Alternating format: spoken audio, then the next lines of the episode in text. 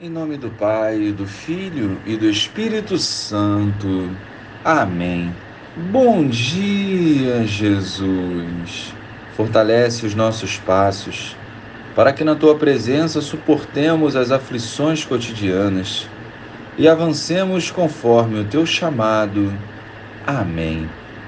Naquele tempo disse Jesus à multidão: Ninguém pode vir a mim se o Pai que me enviou não o atrai e eu o ressuscitarei no último dia. Está escrito nos profetas: todos serão discípulos de Deus.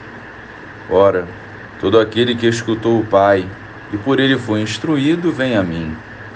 Não que alguém já tenha visto o Pai, só aquele que vem de junto de Deus viu o Pai. Em verdade, em verdade vos digo: quem crê possui a vida eterna. Eu sou o pão da vida. Os vossos pais comeram o maná no deserto e, no entanto, morreram. Eis aqui o pão que desce do céu. Quem dele comer nunca morrerá. Eu sou o pão vivo descido do céu. Quem comer deste pão viverá eternamente.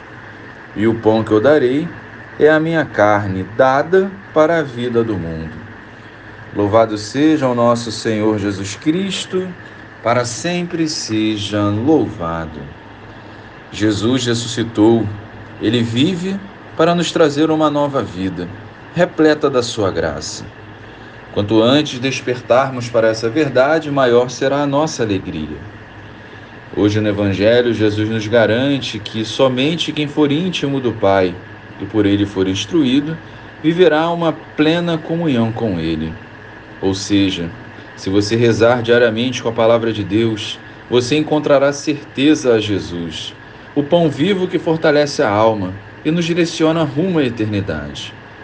O Pai e o Filho trabalham na mesma sintonia e com o mesmo objetivo: salvar almas. Nós não podemos mais perder tempo com este mundo doente e vazio da graça. O Cordeiro de Deus se sacrificou por nós, mas nos deixou o seu corpo e sangue, a Eucaristia. Ali Jesus se encontra por inteiro e se faz alimento para nos curar santificar e salvar.